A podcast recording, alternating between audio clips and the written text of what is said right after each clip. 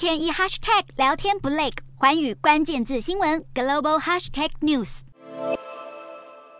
西方国家对俄罗斯能源祭出制裁，进口量大缩水，就是想要阻止乌俄战争。但俄国石油收入依旧持续进涨，原因之一就是中国和印度对俄国大打折的石油大买特买。除了变相让俄国足以继续拿石油收益，继续攻打乌克兰，身为石油输出国家组织 OPEC 第二大产油国的伊拉克，也可能会成为另类的受害者。外媒报道指出，在目前的亚洲交易周期中，伊拉克巴士拉中石油和巴士拉重植油都没有看见现货采购的状况，而中国和印度通常是这些石油品种的主要买家。这两种石油也是伊拉克向国际市场出口的主要石油品种，因此任何减产或降价势必会对伊拉克造成打击。有贸易商称，重质油买家已经在讨论要透过降价来刺激买气。中国和印度到底大买多少俄国石油？中国在五月进口大约八百四十万吨的俄国原油，较前一年大增百分之五十五。印度五月每天购买八十一万九千桶俄国石油，而四月则是二十七万七千桶。